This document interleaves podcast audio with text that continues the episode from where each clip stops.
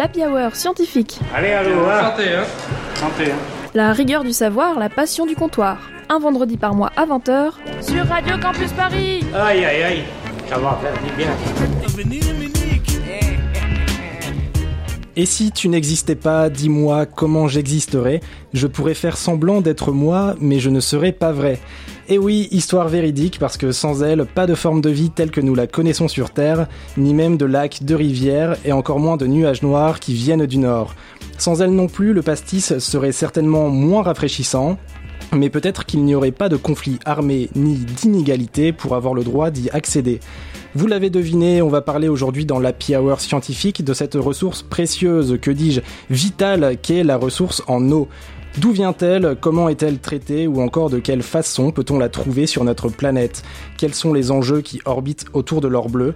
Autant de questions auxquelles nous tenterons d'apporter pour vous quelques éclaircissements.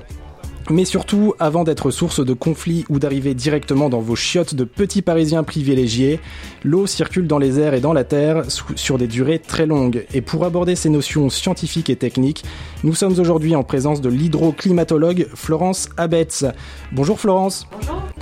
Tu es directrice de recherche au CNRS et tu nous expliqueras un petit peu plus dans le détail en quoi consiste l'hydroclimatologie et les sujets sur lesquels tu interviens. En attendant, vous écoutez bien Radio Campus Paris et au programme ce soir, une tournée de shots qui dérapent, un reportage chez nos amis bretons, des discussions houblonnées sans oublier l'éternel caps ou pas caps. Allez, on est parti pour une heure d'apéro, installez-vous, faites comme chez vous et soyez les bienvenus dans ce nouvel épisode de l'Happy Hour scientifique. Il me faut de l'eau De l'eau Et aujourd'hui, chose assez rare pour le souligner, on a la chance de se retrouver et d'enregistrer ensemble en studio. Ça faisait longtemps et on espère que ça va durer.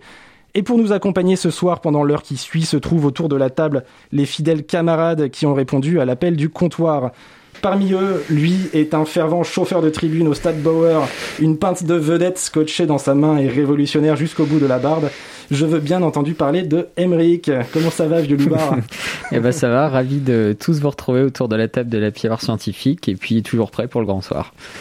Eh bien, euh, nous aussi, on est prêts. euh, et on a également la chance aujourd'hui d'être en présence de celle qui a dû s'extraire de sa forêt francilienne pour nous rejoindre en studio. C'est normal, c'est la Hour. Elle est inséparable de son appareil photo, mais son talent, on en conviendra, n'en excuse. Salut Tiffen. Salut, ça fait plaisir de vous voir. Eh bien, nous aussi. Sans oublier celle qui est en régie aujourd'hui parce qu'elle réalise l'émission avec brio, comme à son habitude. Elle est toujours vive d'esprit tant qu'elle ne dépasse pas la troisième chouffe. Coucou Marion. Coucou, oui, la, la fille qui fait n'importe quoi depuis tout à l'heure, oui, tout à fait. Euh, bah, je suis quoi. très heureuse de vous voir euh, pour de vrai de vrai aujourd'hui aussi, dans la Hour scientifique. Et on a également une pensée bien amicale pour nos deux arsouilles qui n'ont pas pu être présents autour de la table parce qu'ils sont encore bien trop studieux. Cœur sur vous, chers camarades Sibyl et Joachim. Et évidemment, bienvenue à vous, chers auditeurs. Merci de nous accompagner ce soir dans notre petite discussion houblonnée. Et comme tout a l'air de bien fonctionner, euh, je me retourne vers toi, Florence. Et comme je le disais en introduction, tu es donc hydroclimatologue. On va y revenir tout à l'heure. Tu es directrice de recherche au CNRS et tu es professeur en géosciences à l'ENS. Ça va, je, je me trompe pas? Oui, c'est ça, professeur attaché à l'ENS. Oui. Bon, et pour mieux te connaître, pour délier un peu les langues et parce qu'il faut bien fêter notre retour au studio, qu'est-ce que tu dirais, toi et puis euh, tout le monde, euh, d'offrir à notre invité une petite tour- tournée de shots? Je suis Allez. partant, je suis super partant. Drinking beer pubs. Shall we? Alors Florence, sois rassurée, hein, il n'y a pas de raison d'avoir peur. Euh, pas d'alcool euh, ce soir. Le principe, c'est assez simple. On a trois questions, trois réponses. Euh, si possible, un mot par réponse. T'es t'es prête? Ouais. Est-ce que vous avez des, des questions à poser ou? Ouais, ouais, ouais. euh, ton livre préféré Florence Hum, ah mince, alors là, je suis un petit peu. euh, alors, l'algue verte, les algues vertes, euh, un- une BD de Ignès euh, Hérault. Ok. Très bien. Les algues, on, on se rapproche un peu du, du Ouais. domaine euh, aquatique hein, encore. hein. Ouais, c'est ça. Et en parlant du domaine aquatique, est-ce qu'une hydroclimatologue ne boit que de l'eau? Alors, euh, c'est pas vraiment ma spécialité. Moi, j'aime bien un peu euh, le vin, en fait. Très bien. Eh ben, on est autour de la table de la Hour scientifique. Ça tombe bien. Et avant de commencer dans le vif du sujet, euh, si on faisait une troisième question que j'allais oublier de poser. Oui. Tout à fait. Est-ce que, Florence, est-ce que tu as une eau préférée? L'eau, euh, ben, j'aime bien l'eau pétillante, mais en fait, on peut faire de l'eau pétillante chez soi maintenant, ou même à la mairie de Paris, ils distribuent, donc c'est c'est très bien. C'est vrai. Et un vin préféré? Alors, j'adore le vin de Bourgogne. Très bien, c'est noté. Et avant de commencer dans le vif du sujet, donc comme euh, je commençais à le dire, si on se rinçait tous un peu le palais avec quelques gorgées de science. Est-ce que tu m'offrirais une gorgée de cet excellent breuvage pour rincer tout ça? Et euh, Marion, je crois que tu as quelques petites gorgées à, nous, euh, à nous partager. Et oui, il y a eu euh, de l'actualité scientifique là ce dernier mois et des choses bien what the fuck. Donc je vous propose un petit 360. euh, donc accrochez-vous à vos sièges, c'est parti. Donc on commence direct avec euh, des bonnes pointures, hein, les petits gars du MIT, euh, donc le Massachusetts Institute of Technology. Donc vous voyez les, gros cracks là qui font des robots qui marchent à quatre pattes et qui ont aucun scrupule à essayer de les faire tomber. Bon ben eux, ils ont réussi à faire dessiner des chaises en forme d'avocat à une intelligence artificielle. Donc pour en savoir plus évidemment et voir ces magnifiques euh, dessins, je vous propose d'aller sur le Twitter HH scientifique. Voilà, parce que les résultats sont tout à fait fascinants. Donc sinon, il y a une espèce de souris qui vivait dans un volcan. On l'a trouvée que là, et ben quand ce dernier a pété en 1991, on pensait qu'elle avait disparu. Et ben en fait non. Voilà. Donc ça c'était pour la bonne nouvelle euh, de la journée. Euh, sinon des astrophysiciens ont détecté euh, un système mais vraiment très très très chelou. Alors je saurais pas vous dire à quelle distance c'est etc. hein, vous verrez les sources sur Twitter hein, encore une fois. Mais attendez-vous à du gros what the fuck. En gros c'est un système à 6 étoiles. Donc bon moi j'étais pas spécialement au courant mais apparemment c'est déjà quelque chose de normal dans le monde des exoplanètes. Mais celui-là il a, il a une particularité, c'est que de notre point de vue les étoiles s'éclipsent entre elles en fait. Voilà. Voilà. Ok, c'est tout. Oui. Bon, bah super, merci Marion. Et euh, chers auditeurs, si vous êtes intrigués par quelques-unes de ces euh, actus, euh, somme toute un peu putaclic, vous pouvez les retrouver sur notre Twitter, HH Scientifique, pour en apprendre un petit peu plus. Réaction? Droite, gauche? Non? Eh bien, dans ce cas, c'est parti. On attaque notre sujet du jour, à savoir l'hydroclimatologie, avec notre invitée Florence Abetz.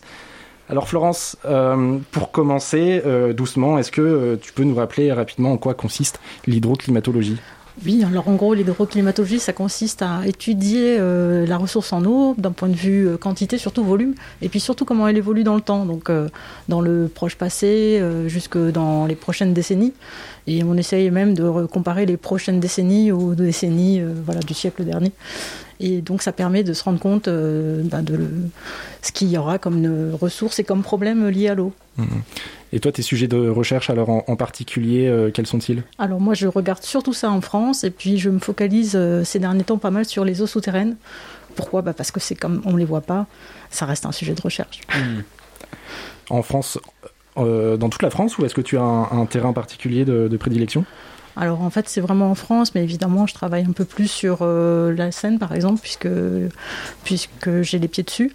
Euh, et puis euh, sur les aquifères qu'on appelle sédimentaires, c'est-à-dire c'est des, des petites couches qui sont superposées comme ça et qui se distinguent par exemple des aquifères karstiques qui sont des aquifères où il peut y avoir carrément des, des trous et qu'il y a des gens qui peuvent faire euh, de, de, de la spéléo dedans, par exemple. Voilà, Qu'on donc retrouve plus dans le sud de la France on peut retrouver plus dans le sud de la France. Voilà, il y a quelques coins karstiques un petit peu dans nos régions, mais c'est c'est plus rare. Hmm. C'est sur- une période de temps particulière ces études ou Bon, alors en gros, on couvre euh, 20e siècle, 21e siècle. Ok. On commence, enfin, moi, je travaille surtout à partir de 1950, on va dire.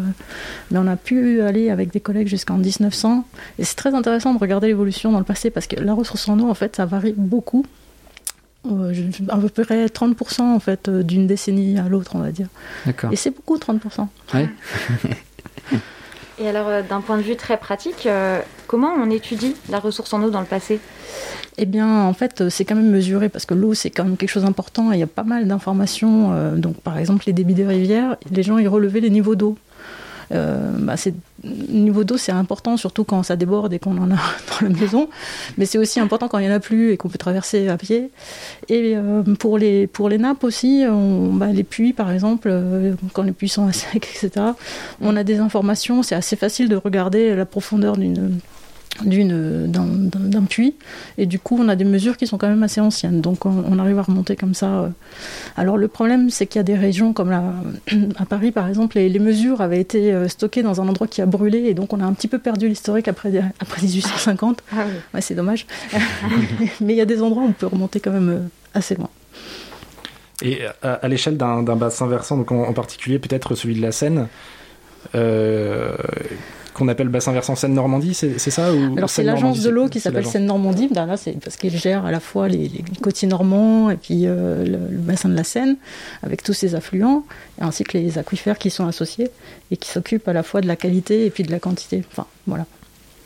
Donc euh, Seine-Normandie, mais sinon sur le bassin, euh, ben, il y a énormément de stations de mesure en fait. hein. Il y a plus de plus de 200 points de, de mesure de, de débit et puis on a plein de mesures de piézométrie aussi donc, et aussi des aspects qualitatifs parce que l'eau eh bien, il en faut en quantité et c'est mieux aussi en qualité parce que comme ça on peut la boire. on, on- on comprend que c'est des études très très fines euh, qui, sont, euh, qui sont en cours et sur lesquelles euh, vous, vous intervenez. Je propose d'en rediscuter un petit peu plus dans le détail après une première pause musicale, un premier changement de fût. Euh, c'est un petit son de reggae, j'espère que ça va vous plaire. En tout cas, c'est bien dans le thème. Allez, à tout de suite.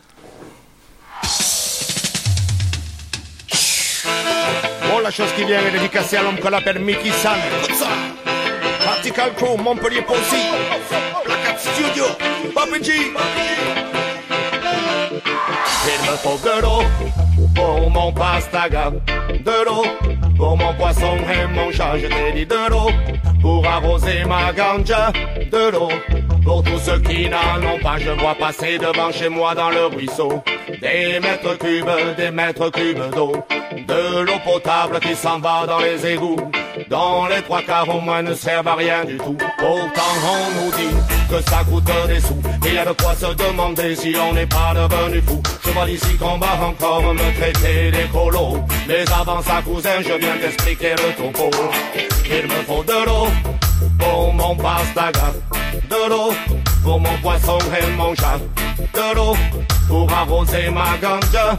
De l'eau pour tous ceux qui n'en ont pas. C'est pas facile de parler d'un tel sujet. A priori, il s'agit de banalité.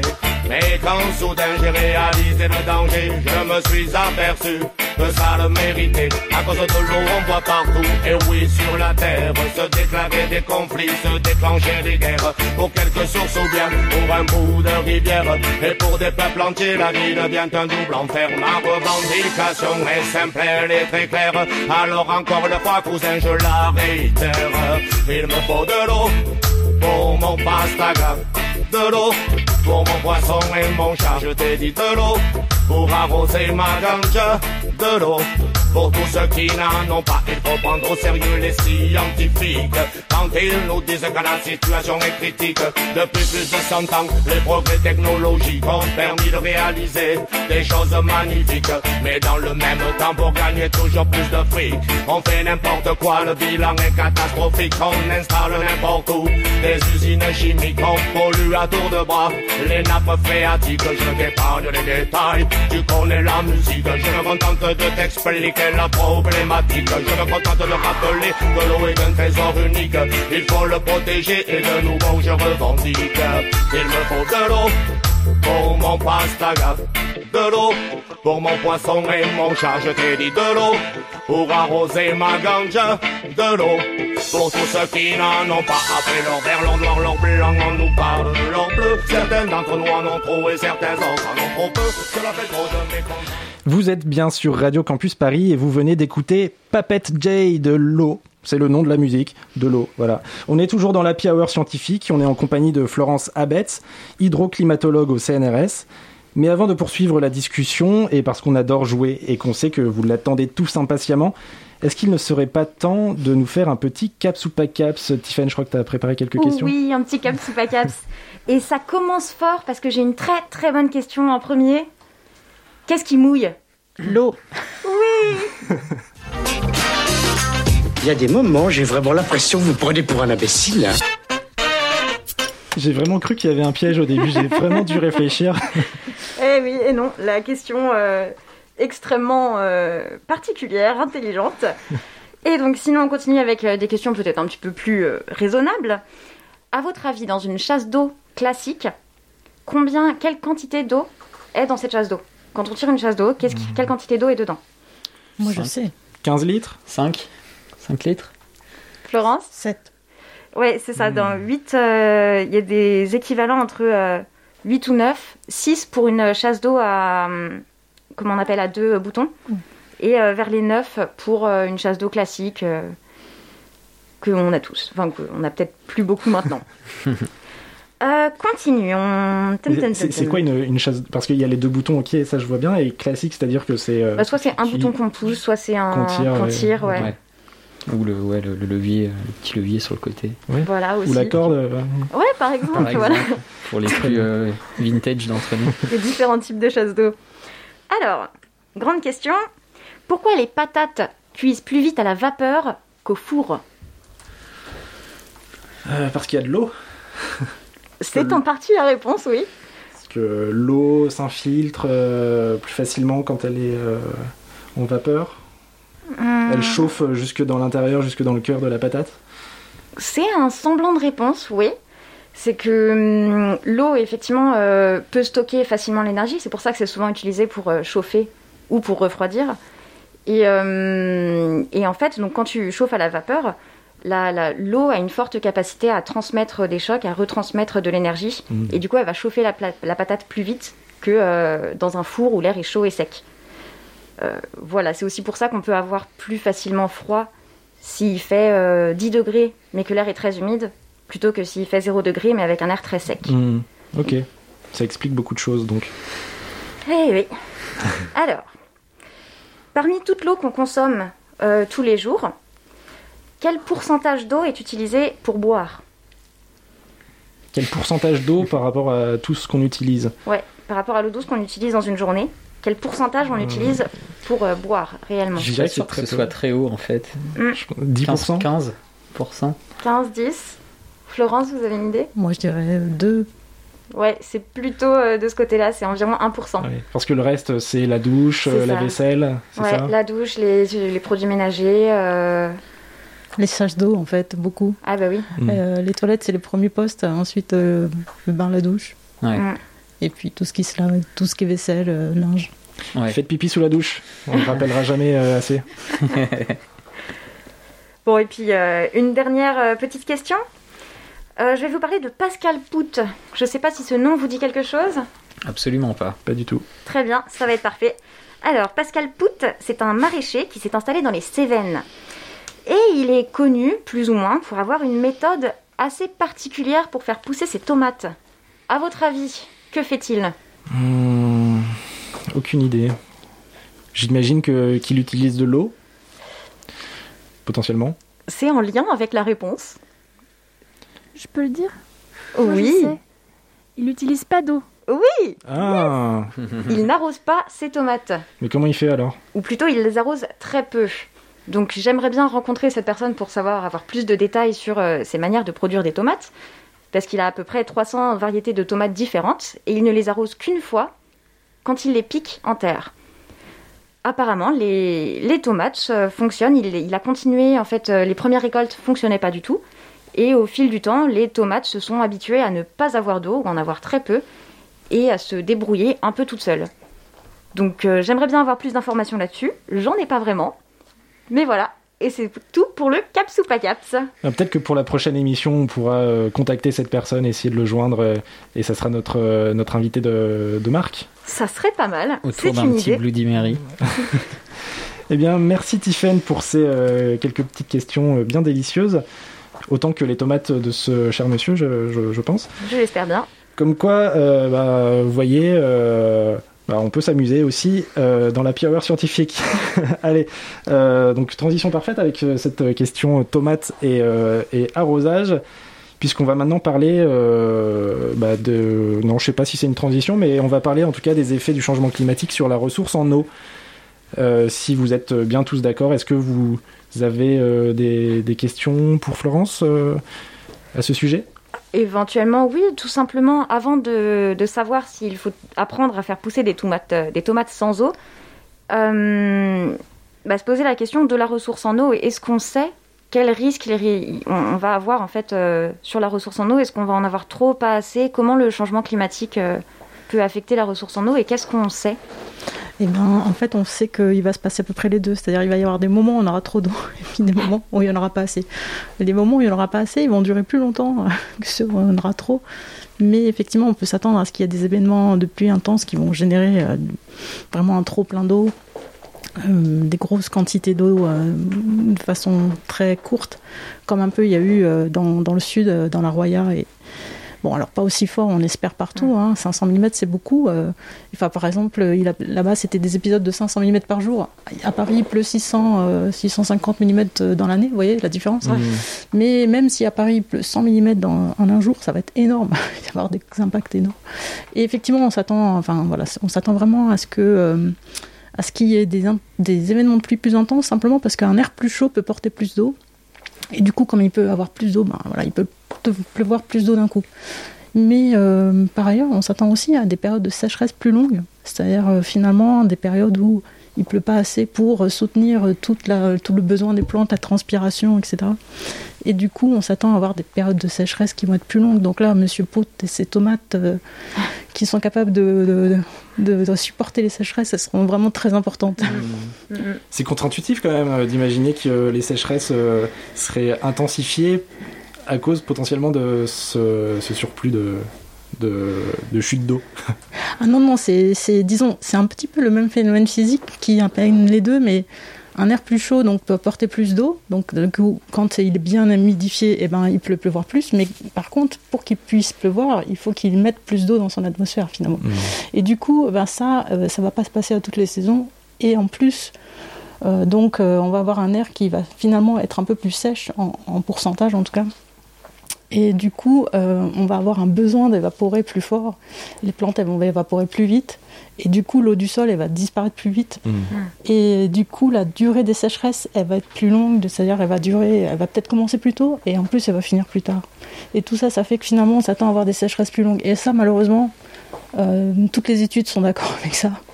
Et euh, la seule chose qu'on peut faire, c'est vraiment réduire nos émissions de CO2, c'est la seule façon d'atténuer euh, la durée et l'amplitude des sécheresses futures. Et là, je parle essentiellement de l'Europe, mais euh, ça va être vrai dans plein de régions du monde. Pas tout à fait partout, parce qu'il y a des régions qui vont être plus humides. Mais ce qui nous concerne, nous, euh, que ce soit le sud, le nord de la France et la plupart de l'Europe, ça va être quand même des sécheresses plus importantes. Et concernant le, le niveau des, des, océans et des mers aussi qui va, qui va augmenter, a priori, euh, comment on le met en relation justement avec euh, ces études-là qui nous parlent aussi de sécheresse, etc. Comment on, gère le, niveau de, des mers qui augmente parce que ça va aussi avoir un impact sur des déplacements de population. Euh, donc il y, a à la fois un, aspect ben, scientifique sur le, niveau des eaux, le volume, etc. qui augmente, un aspect plutôt géopolitique. comment on, met ça en lien aussi avec vos études?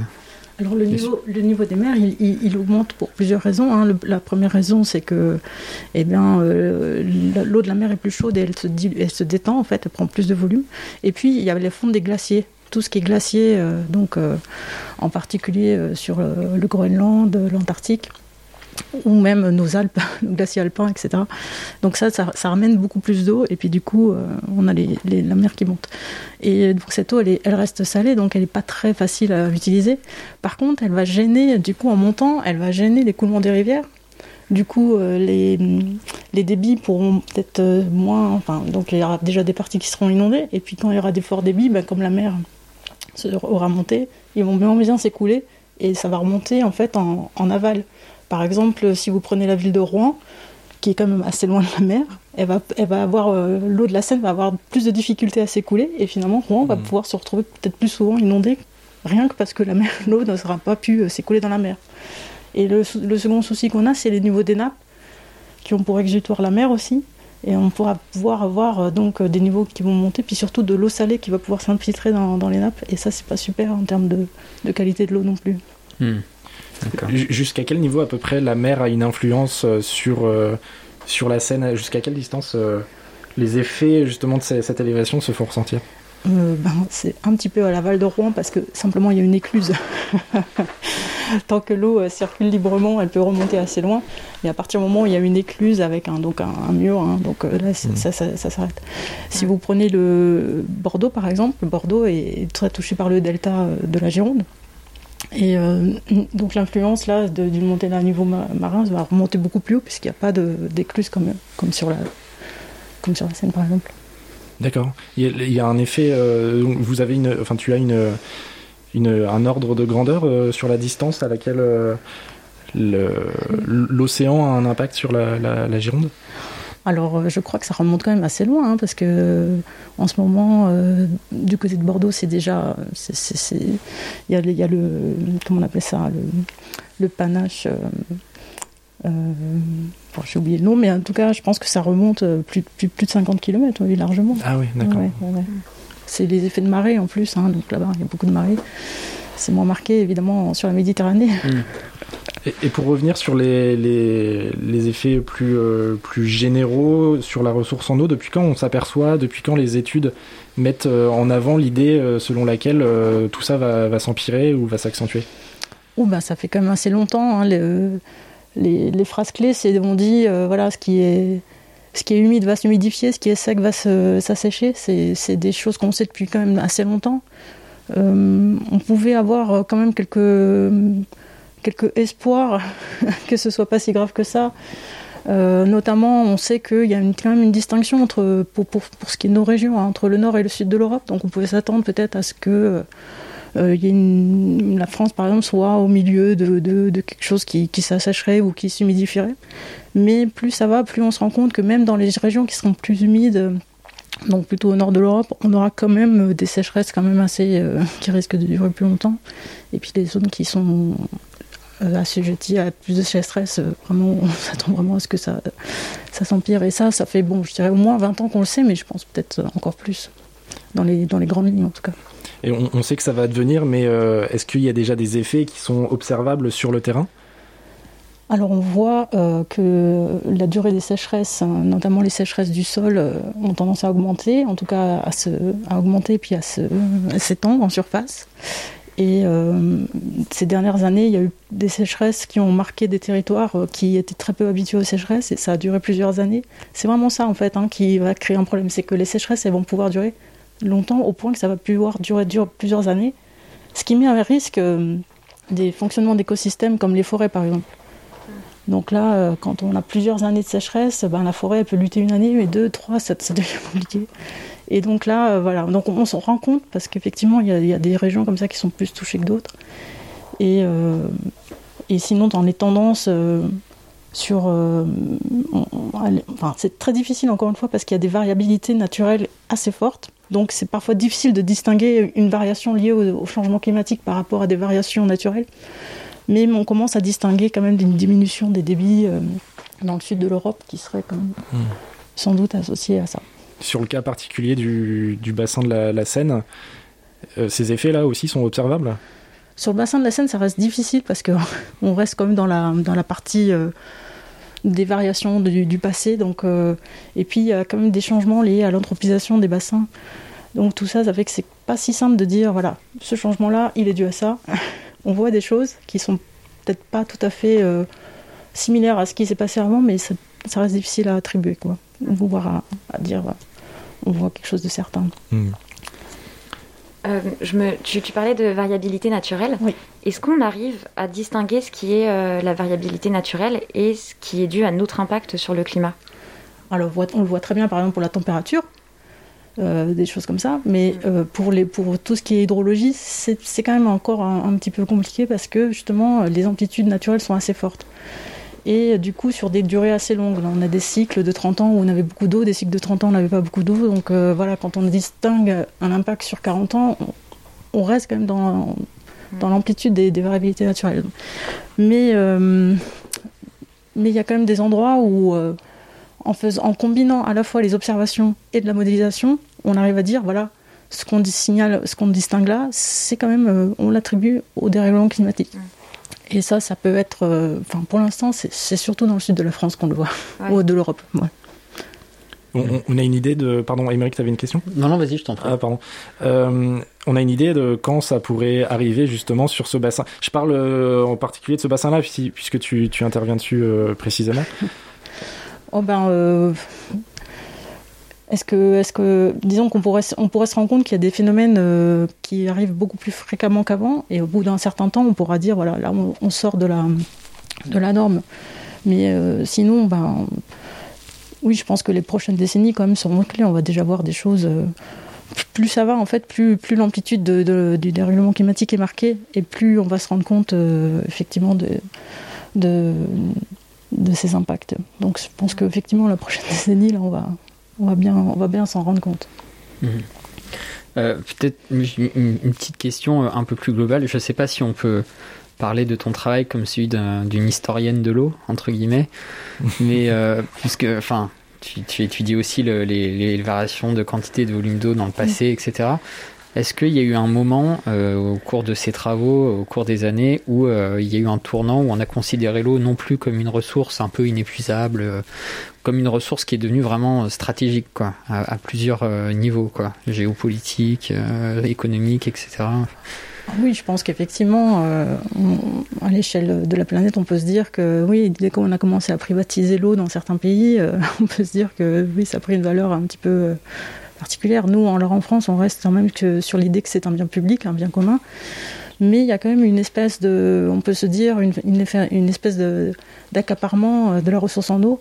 Quand on voit par exemple, vous avez vu que Evian, enfin il me semble que c'est Evian ou Vitel, à, refusé à ce que la, ville utilise des sources parce que finalement eux ils avaient euh, ils vendaient cette, mmh. cette eau. Mmh, mmh. Donc là on commence à rentrer quand même dans des histoires euh, d'appropriation et ça, ça, peut être considéré aussi également le cas avec euh, les eaux des barrages, que ce soit des barrages hydroélectriques ou des barrages d'irrigation. On peut se dire que là il y a une forme d'appropriation.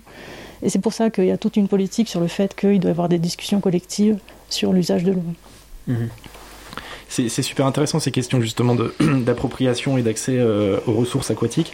Je pense qu'on va en reparler dans, dans une troisième partie. J'ai juste une toute dernière question euh, avant le, le, prochain changement de fût. Comment ça se passe concrètement sur le terrain euh, Comment s'organisent les personnes qui, qui, qui, vont faire les relevés Si relevés il y a, est-ce qu'il y a des échanges avec des laboratoires Quels sont les comment ça se passe concrètement? Oui, alors en fait, euh, les débits sont mesurés euh, sur, euh, de façon relativement automatique quand même par, tout un tas d'organismes et qui, qui, qui collectent. Enfin, donc ensuite, ces données elles sont collectées dans une grande base de données nationale et sont mises à disposition du grand public. Hein. Vous pouvez trouver toutes les informations de débit à la fois sur les données du site Eau France et puis en, en direct, notamment quand il y a des crues, dans Vigicru par exemple. Euh, vous pouvez accéder aux données horaires. Vigicru.fr euh, Voilà, c'est ça, .gouv, je crois.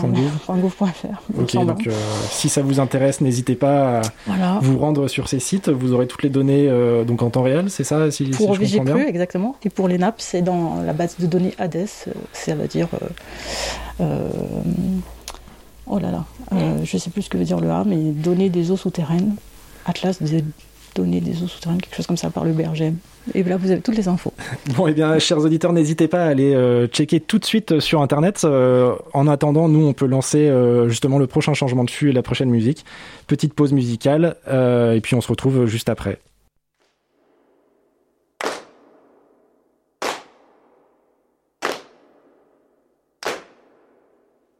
I went down to the river. Flowing out onto the sea. On my way to the ocean, let the spirits swallow me. I got low down in the water. I let the current guide my bones. I got nine kinds of trouble. I'm just trying to find my way home.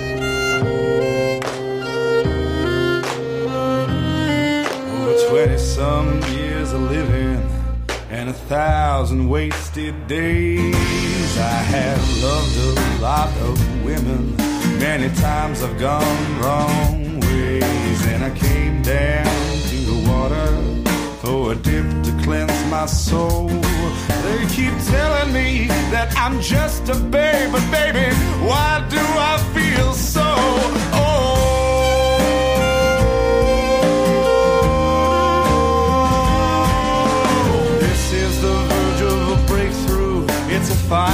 that cannot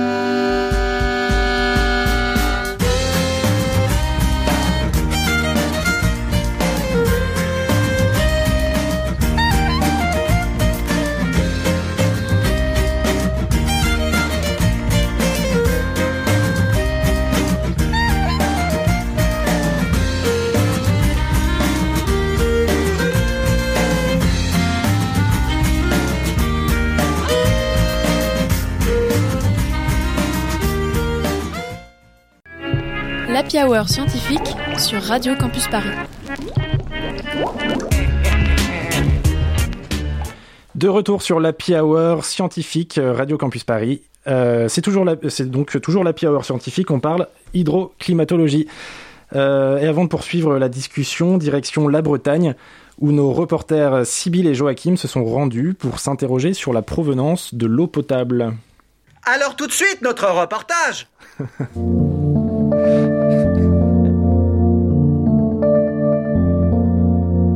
pourrait penser que l'accès à une eau potable saine est garanti en France.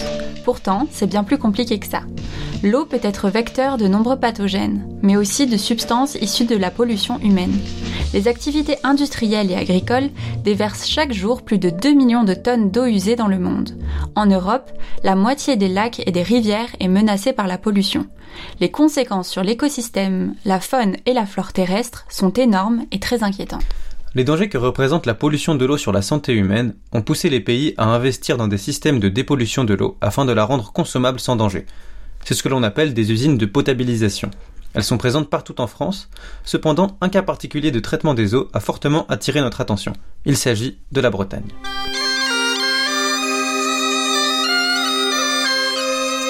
3 200 000 habitants utilisent le réseau d'eau breton chaque année. On pourrait penser que la Bretagne, une région particulièrement pluvieuse, ne manque pas d'eau potable. Pourtant, la gestion de l'eau au sein de cette région est très complexe, notamment en raison de sa structure géologique en granit et en schiste, des roches particulièrement imperméables. Les nappes phréatiques en Bretagne sont donc très rares, et 75% de l'eau potable est puisée en superficie, ce qui est un taux très élevé en comparaison au niveau national qui est de 36%.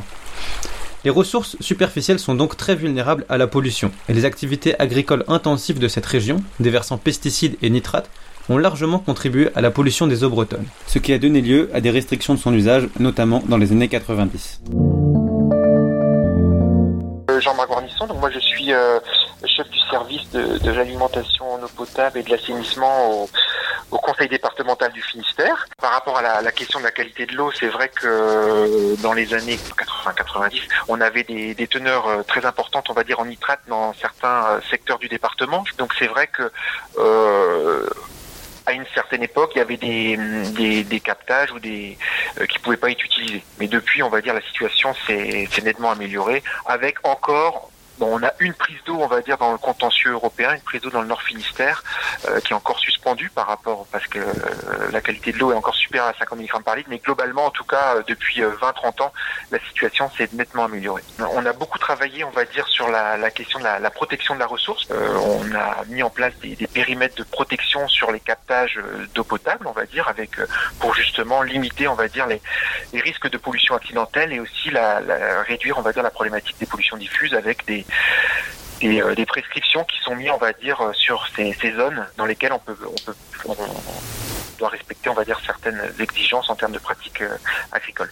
Mais alors, pourquoi avoir privilégié la coûteuse construction d'usines de potabilisation plutôt que de réduire les sources de pollution et de s'attaquer au problème directement à la racine? Alors après, ce qu'il faut voir, c'est il y a une question d'échelle de temps. C'est-à-dire que euh, quand on a une comment dire une problématique qualitative, voilà, pour euh, le, le, la mise en place d'une unité de traitement, ça va permettre de résoudre le problème euh, rapidement. Donc souvent, quand on a mis des infrastructures ou des usines, c'était pour répondre à court terme à un besoin euh, curatif, on va dire. Et je suis tout à fait d'accord, c'est pas c'est pas une solution de long terme. L'idée, c'est bien sûr, et c'est d'ailleurs une politique hein, qui est en place hein, pour justement euh, améliorer, on va dire, euh, la protection de la ressource. Et c'est ce qui avait d'ailleurs été annoncé au niveau des assises nationales de l'eau. Aujourd'hui, en raison de grandes améliorations des installations, la Bretagne affiche un taux de conformité de 99,99% pour ses teneurs en nitrate et de 99% pour celles en pesticides, soit des taux supérieurs à la moyenne nationale. Cela est notamment dû à la mise en place de traitements complexes visant à éliminer nitrates et pesticides, matières organiques et polluants émergents.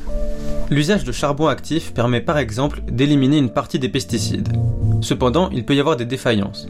En 2017, 2% de la population bretonne a été concernée par un dépassement ponctuel de la limite de 0,1 microgramme par litre. Au niveau national, c'est 7,5% de la population qui a été touchée par ces dépassements.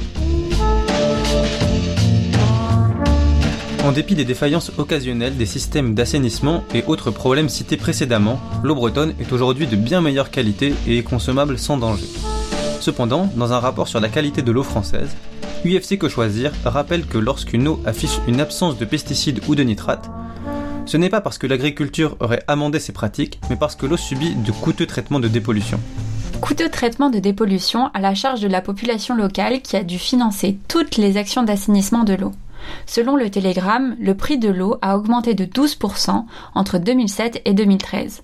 Le long traitement sanitaire qu'exige l'eau bretonne fait ainsi d'elle l'une des plus chères de France. Ça c'est mon or Et mon or c'est mon argent Voilà Aujourd'hui, 96% de la population française a accès à de l'eau de qualité tout au long de l'année.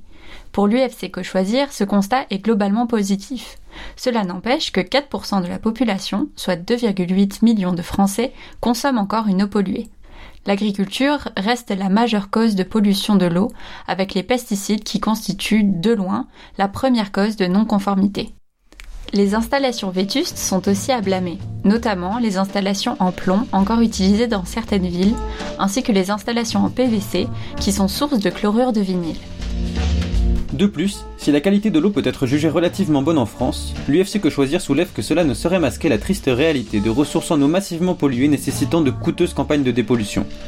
Aujourd'hui, l'agriculture pollue encore beaucoup, et il est intéressant de noter que 87% de la dépollution des eaux est financée par les consommateurs, contre seulement 6% par les agriculteurs.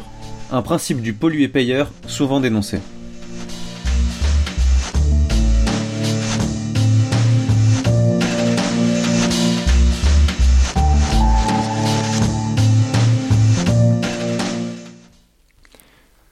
Merci Joachim et Sybille, d'où vous êtes. Euh, merci à vous. Euh, ce principe de polluer payeur, qu'est-ce que qu'est-ce que ça vous inspire euh, Toi, Florence, qu'est-ce que Qu'est-ce que ça t'inspire ça? Est-ce qu'on a ce même problème en, en, Normandie et sur le bassin parisien, sur la Seine, etc. Oui, c'est un, un, un, problème c'est une politique nationale, voire internationale, qui finalement est très peu effective, comme, il a été dit dans, le reportage. C'est-à-dire que finalement, c'est pas forcément les pollueurs qui, payent le plus, mais ça donne l'idée effectivement qu'on a, ça donne aussi une espèce de droit de polluer à partir du moment où on paye. Et bon, finalement, c'est c'est un petit peu efficace, mais c'est pas si efficace que ça. Voilà, c'est clairement. Là, la, problématique qui a été soulevée euh, dans ce reportage, c'est surtout que l'eau potable est puisée donc en surface. Euh, c'est peut-être moins le cas sur le bassin euh, de la Seine. Est-ce que pour autant, il y a, aussi ce problème qui est au- au- aussi fort sur ce territoire-là? Oui, alors euh, effectivement, dans, sur le bassin de la Seine, on, prélève beaucoup d'eau potable dans les nappes, hein, parce qu'on a la chance d'avoir de bons aquifères euh, assez productifs. Mais euh, la qualité de l'eau, elle a tendance à se dégrader dans les nappes, notamment parce que les taux de nitrates et de pesticides sont de plus en plus importants. Et en fait, euh, ce qui a été dit dans le reportage, il y a une dynamique temporelle qui fait que, euh, en fait, on n'est pas prêt de regagner une bonne qualité. Il va y avoir vraiment des délais assez importants pour qu'on retrouve une eau de bonne qualité, tant et si bien qu'il y a un tas de captages qui ferment, des captages d'eau potable qui ferment, alors qu'effectivement, il faudrait faire euh, encore plus d'efforts pour les préserver, beaucoup plus d'actions justement pour protéger les aires d'alimentation de captage et, globalement pour éviter de mettre des polluants dans les sols et dans les eaux.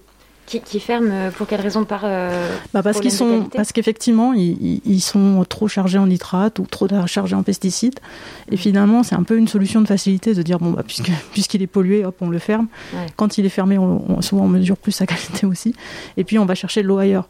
Tant qu'il y a de l'eau ailleurs, euh, c'est possible, mais bon, voilà, c'est, c'est quand même euh, un, un constat euh, vraiment alarmant de voir le nombre de captages qui ferment pour des questions de qualité de l'eau. Quelles sont les échelles de temps euh, en matière d'écoulement de, de, ces produits dans les nappes phréatiques? Ben, justement, ça peut être très long. Il peut y avoir des délais. En tout cas, on peut trouver des pesticides qui sont interdits depuis déjà plus de 15 ans. On les retrouve encore en nappe, on les retrouve encore en, en rivière. Donc il y a vraiment des. C'est ça qu'il faut se rendre compte. hein, c'est que même des, des pesticides interdits, on les trouve maintenant. Euh, Il y a des pesticides qui ne sont pas encore interdits, mais qu'on, commence à trouver. On va les trouver encore combien de temps? Il Les temps de transfert, ils peuvent être d'une dizaine d'années, de plusieurs dizaines d'années. Et, euh, la toxicité, elle, parfois, de la molécule mère est peut-être importante, mais les produits aussi se dégradent. Et parfois, les produits de dégradation sont encore plus nocifs que, les, que ceux de la molécule mère. Et parfois, on ne sait pas vraiment les chercher. Les métabolites ne sont pas forcément rentrés, euh, ce qu'on appelle les métabolites, quoi, ils ne sont pas forcément euh, recherchés. Ou alors, on ne sait pas les mesurer. Et voilà, tout ça, ça fait ces fameux effets cocktail en termes de pollution qui sont pas forcément très rassurants d'un point de vue euh, qualité pour, euh, pour l'humain, bien sûr, mais aussi pour le milieu aquatique, pour, pour tous les milieux, en fait. hein. Donc là, on est sur euh, plusieurs, euh, plusieurs longues années, 10, 15 ans, comme tu dis. Est-ce que ces, euh, ces, ces- ces produits sont retrouvés au même endroit ou est-ce qu'ils sont plus loin? On n'a pas parlé de la superficie, par exemple, des bassins sur lesquels tu interviens. Oui, alors par exemple, le bassin de la Seine, si on prend de, son, de sa source à, à l'exutoire, il y a- ça fait une, une surface de 70 000 km. Mais si on inclut l'ensemble des aquifères, ça c'est encore plus large, c'est 90 000 km. C'est c'est beaucoup, hein, c'est presque un cinquième de la France euh, métropolitaine, donc c'est c'est quand même pas mal.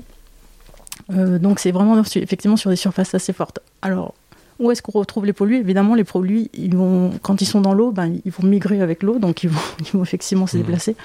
Mais c'est surtout les sols en fait qui sont pollués qui, qui vont, qui vont relibérer euh, ces quantités euh, de polluants au fur et à mesure euh, dans le temps. Et donc on va quand même retrouver massivement au niveau de, de- des sources d'émissions euh, les, les polluants.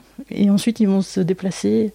Et donc on peut aussi retrouver plus de polluants par exemple dans, dans certains endroits où ils vont pouvoir s'accumuler, donc euh, des zones de, plutôt des bas de vallée, des, des choses comme ça, puis- puisqu'il va y avoir une concentration plus forte euh, du fait des transports. Euh, en restant sur, ce, sur l'idée de temporalité, est-ce qu'on arrive à s'entendre sur, les, les, les- sur, le, enfin, sur les, les effets, les risques dans le temps entre euh, les chercheurs, les acteurs locaux, éventuellement les agriculteurs, les associations, les hommes politiques? Les femmes politiques. Non, c'est en fait effectivement c'est très difficile parce que les normes elles sont elles sont donc voilà 0,1 microgramme par litre par molécule. On, a des normes de 1 mg par litre microgramme par litre pour l'ensemble des molécules de pesticides par exemple. Et ça ça donne une interdiction. Mais en fait on ne sait pas vraiment si c'est dangereux. Ce qu'il faut bien comprendre c'est que pour faire des études de toxicologie sur une molécule pour dire est-ce qu'à cette dose-là, elle est dangereuse ou pas, bon, ça reste très difficile. Donc en fait, maintenant, on a des études épidémiologiques qui arrivent à dire, voilà, si quelqu'un consomme une eau euh, qui contient un certain nombre de polluants, bah, on, on constate que euh, finalement, elle va avoir plus de cancer. Donc ça, finalement, des études épidémiologiques le montrent bien. Mais les études, les études toxicologiques, ça reste difficile parce que finalement, on, on va sous-estimer forcément la consommation dans le sens où c'est pas une seule molécule, c'est toujours un effet cocktail qui est nocif. Et, et ça, ça, je pense que ça reste très compliqué. Ouais. Donc finalement, euh, je pense que voilà, ce qu'on peut voir par exemple, c'est qu'il y a des choses qui sont très nocives pour l'environnement. Par exemple, des zones qui sont complètement eutrophisées parce qu'il y a trop de nitrates. Donc les nitrates, du coup, ils sont pas forcément là. On dit pas qu'ils sont forcément toxiques pour l'homme, ils sont toxiques pour l'environnement. Ça, c'est ça, on peut le voir. Et après, pour, les, pour tout ce qui est pesticides, je pense que ça reste quand même assez compliqué. Même pour le glyphosate, il y a encore des débats. Il y a des gens qui continuent à moi, se demander si c'est vraiment cancérigène, cancérogène. Mais je pense qu'il y a un, tout un tas de molécules qu'on on n'est pas prêt de savoir euh, le taux de toxicité. Et pourtant, il faut être inquiet de les retrouver dans le milieu. Il y a des produits qui sont euh, qui se dissolvent plus facilement. euh, enfin, je veux dire, qui sont potentiellement moins facilement euh, en, en circulation dans les nappes ou, ou est-ce qu'ils sont tous euh, ils ont tous ce même euh, cette Bah. même vitesse de, de circulation les... Non, ils n'ont pas tous la même vitesse. Alors en général, les produits, euh, les phytosanitaires ou les pesticides, en tout cas, ils sont censés pas trop être hydrophiles parce que sinon ça veut dire qu'ils ils se transmettraient très vite dans le milieu. Donc, donc en général, ils, ils circulent pas trop vite. Par contre, ils- ensuite, ils peuvent être soit stockés dans la plante, donc on les retrouve dans les résidus de plantes, soit ils sont stockés dans les sols, soit ils se transforment. Ils sont dégradés et ils se transforment en autre chose. Mais en fait, il n'y a, pas- tellement d'autres solutions. Il faut bien qu'ils soient, une fois qu'on les a mis, il faut bien qu'on les retrouve quelque part. Donc euh, finalement, euh, euh, quand on recherche ensuite la molécule mère, bon bah, il y a des chances qu'on la retrouve pas parce que soit elle va être stockée quelques années dans les sols, soit elle, va avoir, elle va s'être transformée donc en une ou plusieurs molécules. Et donc, du coup, avec des concentrations encore plus faibles, qui vont être de nouveau capables de, de- de détecter, c'est des, c'est des- c'est des défis technologiques, hein, malgré tout, assez forts. Et donc, faire ça en routine, c'est pas si évident. Vous avez sans doute entendu parler euh, de, des mesures qui ont été faites de, de- de pesticides dans le sang des humains. Vous avez. C'est. euh, Élise Lucet qui s'est chargée de, de faire ça? c'est une association qui s'appelait euh, euh, On veut des coquelicots, Mhm. qui notamment a fait ça. Et ils ont trouvé dans le sang des, des concentrations supérieures justement à- aux normes d'eau potable. Oui. Euh, bon, c'est- pas tout à fait normal quand même. On- Quand on c'est met des, gênant. des pesticides, c'est pas pour les retrouver. Mm. Alors ça veut pas dire qu'ils sont amenés par l'eau, hein. ça peut être par les aliments bien sûr. hein. Et puis euh, vous avez peut-être vu aussi qu'on retrouve des pesticides dans les airs, dans l'air euh, des villes ou des campagnes. Ça c'est pas terrible non plus.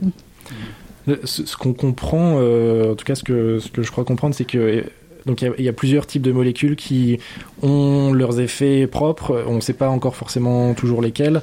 On ne sait pas forcément sur quelle euh, échelle de temps, ni sur quelle surface, superficie euh, à l'échelle des bassins.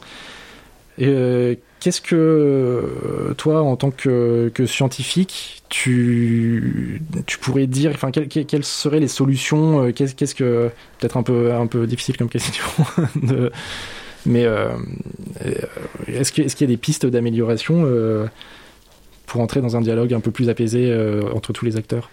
Oui, alors déjà, ce qu'il faut bien comprendre, c'est que on, a l'impression comme ça qu'on cible les agriculteurs. c'est pas du tout, c'est pas du tout pour dire que les agriculteurs polluent plus que, par exemple, euh, d'autres acteurs. Mais en fait, il y a des surfaces tellement importantes que finalement, à la fin, oui, euh, les quantités, même si elles sont peu nombreuses, elles sont sur des surfaces tellement importantes que forcément, ça fait, ça fait des choses euh, qui sont quand même quantifiables, qui, et qui quand même polluent assez fortement nos eaux à l'échelle à l'échelle européenne. Donc euh, il y a la directive cadre sur l'eau qui, qui demande à tous les États de faire un bilan et on voit chaque année que euh, finalement la concentration typiquement en pesticides des eaux souterraines ben, elle a tendance à progresser, ce qui n'est pas bon signe hein, clairement.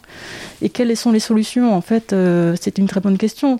Euh, clairement, il faut que l'agriculture évolue parce que d'un point de vue quantitatif comme qualitatif, il y a des chances que ça se passe mal si on reste sur les mêmes choses. Donc je pense que les- le monde de l'agriculture est très conscient de ça et qu'il essaie de trouver d'autres voies. Maintenant, certainement que ça avance pas assez vite. Euh, L'agroécologie, le bio, euh, ça a sans doute pas pris euh, la dimension suffisante pour se dire que on sera capable de régler tous ces problèmes quantitatifs ou qualitatifs dès demain. Ouais. Et donc là, c'est vrai qu'il faut sans doute changer de braquet et, euh, et aider en fait vraiment à, à ces changements qui sont quand même assez importants Et loin d'être si facile, hein, faut pas, c'est pas, euh, c'est pas du tout simple comme chose, mais à faire. Mais je pense qu'il faut vraiment euh, aider tout le monde à, passer ce cap. Alors, sur la question euh, quantitative, euh, une question qui va probablement paraître un peu naïve, mais si on, on se dit qu'il va y avoir euh, plus d'événements où il y a plus d'eau, plus de pluie, des inondations et des événements de sécheresse, est-ce qu'on ne peut pas stocker quelque part l'eau qui est en surplus quand il y a des événements trop intenses et la redistribuer quand on est en pleine sécheresse Oui, alors euh, c'est tout à fait l'idée, hein, c'est ça qu'il faut faire. Après, la question, c'est euh, de le faire euh, dans des milieux qui existent déjà, c'est-à-dire les sols et les aquifères, et pas forcément dans des réservoirs comme c'est souvent indiqué par certains acteurs. Euh, parce que finalement, encore une fois, les sols et les aquifères sont des surfaces vraiment très importantes. Et si on arrive à, en fait, on a souvent perdu un petit peu de, de capacité de stockage dans les sols parce qu'on a, on a fait eu des pratiques euh, artificialisation euh, ou même euh, ou même tassement des sols, etc., qui font qu'on a eu moins de capacité de stockage dans ces sols. Il faut absolument regagner de la capacité de stockage qui va limiter les ruissellements et du coup euh, favoriser l'infiltration dans les nappes. Et quand l'eau est dans les nappes, elle est là pour longtemps. Quand c'est dans des réservoirs, donc c'est possible bien sûr, et c'est sans doute utile, mais ça peut pas être uniquement dans les réservoirs euh, artificiels, parce que là, il- ça crée d'autres soucis euh, à la fois dans, pour les rivières Ouais. et pour euh, la qualité de l'eau de- dans ces réservoirs. On, on approche tout doucement de la, de la fin de l'émission. Euh, Est-ce que toi, Florence, tu, tu voudrais parler des projets sur lesquels tu vas euh, intervenir là Quelles sont tes, tes prochaines échéances, tes prochaines dates Alors ben là justement on a un projet qui va bientôt commencer avec euh, tout un tas d'hydrologues en France et de climatologues sur euh, les prochaines projections climatiques de la ressource en eau euh, en France. euh, que ce soit en nappe ou en rivière. Et puis sinon, euh, moi je travaille également sur la prévision saisonnière de la ressource en eau. Donc euh, j'aime bien le mentionner parce que je trouve que c'est un bon moyen d'essayer de s'adapter euh, justement à, la quantité d'eau qui va être euh, disponible les six prochains mois. Et donc euh, c'est quelque chose qui a démarré euh, enfin, dès l'année dernière et qui continue cette année. Donc j'espère que nos, prévisions seront euh, utiles pour, euh, pour, les, pour les utilisateurs. Très bien, eh bien, merci Florence. Euh, vous l'entendez euh, en fond sonore, chers auditeurs, euh, on arrive donc à la fin de l'émission. On vous remercie tous d'avoir été avec nous pour cette heure de discussion houblonnée. N'oubliez pas de nous suivre sur le Twitter de l'Happy Hour Scientifique, HH Scientifique. Vous pourrez d'ailleurs y retrouver quelques liens utiles, quelques, quelques informations sur les, les, les actus de Marion tout à l'heure et d'autres. Vous pourrez aussi retrouver euh, cet épisode en rediffusion sur radiocampusparis.org. Euh, merci Florence, merci infiniment d'avoir été euh, à nos côtés aujourd'hui pour cette petite heure. Merci à vous. Euh, merci d'avoir répondu à nos questions et de t'être rendu disponible. Euh, donc nous on va ranger la table, on va nettoyer les verres, on va fermer le comptoir. merci de nous avoir écoutés et n'oubliez pas, buvez de l'eau. Allez, à bientôt. À la prochaine. Et au revoir. Et puis, foi, bon retour. Hein. Au revoir, messieurs.